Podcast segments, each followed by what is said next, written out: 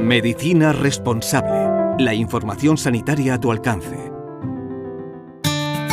La mirada de, con el doctor José Antonio Gil Lahorra, médico de familia.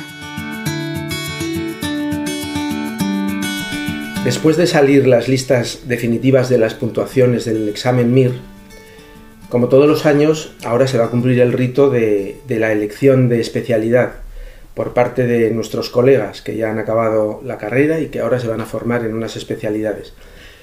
Me llama mucho la atención, desde hace muchos años, que la elección de la especialidad de medicina de familia parece que es como secundaria incluso terciaria, como que los mm, médicos que van saliendo de la facultad lo ven como algo, bueno, es que no ha sacado tanta puntuación y, elige medicina de familia.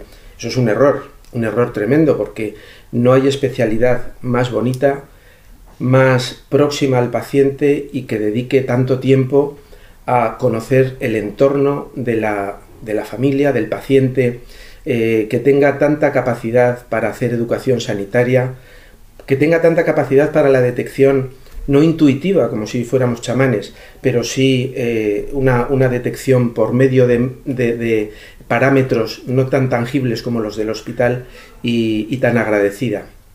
Yo animaría, ahora que se va a dar esa circunstancia, a que muchos de los que van a elegir la especialidad que lo hagan por convencimiento, decididos, sabiendo que no se van a equivocar. Tenemos que tener en cuenta, además, que en los próximos años se va a producir una afluencia tremenda de, jubilaciones y que muchos de los que quieren hacer otras especialidades, que, son eh, eh, preciosas todas ellas, yo al menos la medicina la, la, entiendo como una preciosidad en todo su conjunto, pero que los médicos de familia somos los que resolvemos más del 85% de todas las patologías que se dan en el día a día, en nuestra sanidad y en todo el mundo. Una buena utilización de la medicina de familia evita el colapso hospitalario y el hospitalocentrismo. Medicina responsable. Humanizamos la medicina.